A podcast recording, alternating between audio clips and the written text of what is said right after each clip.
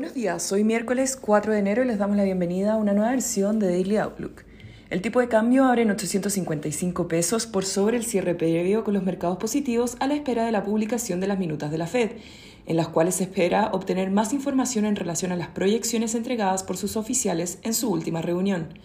En Hong Kong, las acciones extienden su rally ante los planes de las autoridades chinas para entregar apoyo adicional al sector inmobiliario, mientras en Estados Unidos Alibaba lidera las ganancias entre los ADRs chinos en el pre-market, luego de la aprobación de su plan de aumento de capital, una positiva señal por parte de las autoridades que sus restricciones sobre el sector se estarían disipando.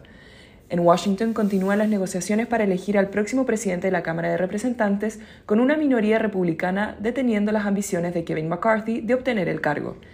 El Eurostock 50 sube 1,92%, mientras que en Estados Unidos los futuros operan al alza con el S&P 500 subiendo un 0,29% y Nasdaq un 0,50%.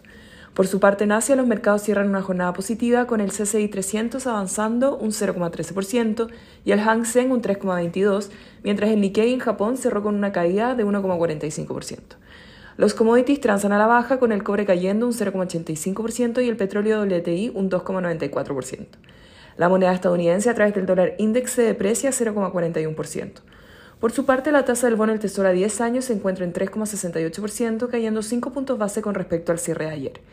El tipo de cambio opera en 852 a esta hora con las monedas emergentes positivas. En cuanto a los técnicos, las principales resistencias se encuentran en 858 y luego 865. Por su parte, a la baja, los principales soportes se encuentran en 850 y luego en 848.